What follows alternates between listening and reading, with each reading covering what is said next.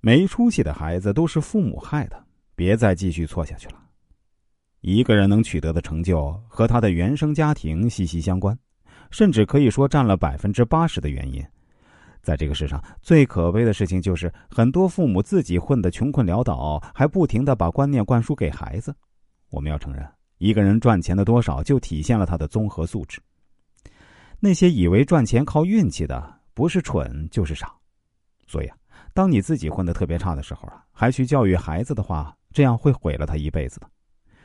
今天就来聊聊这个很严肃的话题，但却是极其重要的一课。一，学什么才有用？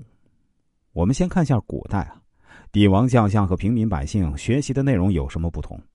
张居正都知道吧？很牛逼的一个人啊。他给小皇帝万历编撰过一本书，叫做《帝鉴图说》，那里面啊都讲的是牛人的故事。简单的说呢，就是如何运用权谋和对人性的剖析。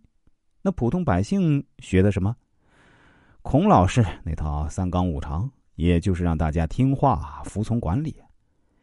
一个学的是育人之术，一个学的如何听话，那结果自然不必多说嘛。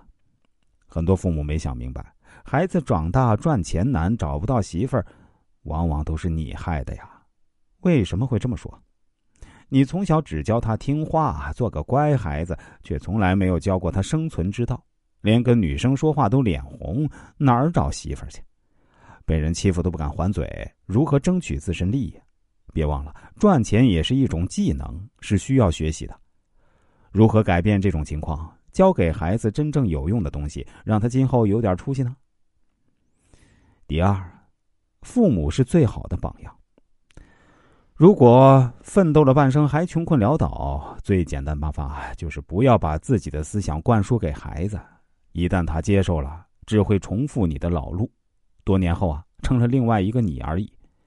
看看身边的朋友，很多初中毕业出去打工的，能摆脱父母影响，成就一番事业的有多少？基本可以忽略不计。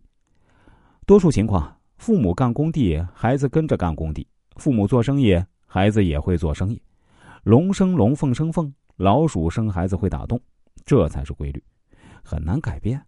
所以啊，对孩子最好的教育就是父母做好榜样，让他从小耳濡目染。可惜啊，有的父母天天泡在麻将馆，还让孩子好好读书，成绩不好就一顿打骂，可悲呀！环境对人的影响是最大的，千万不可掉以轻心。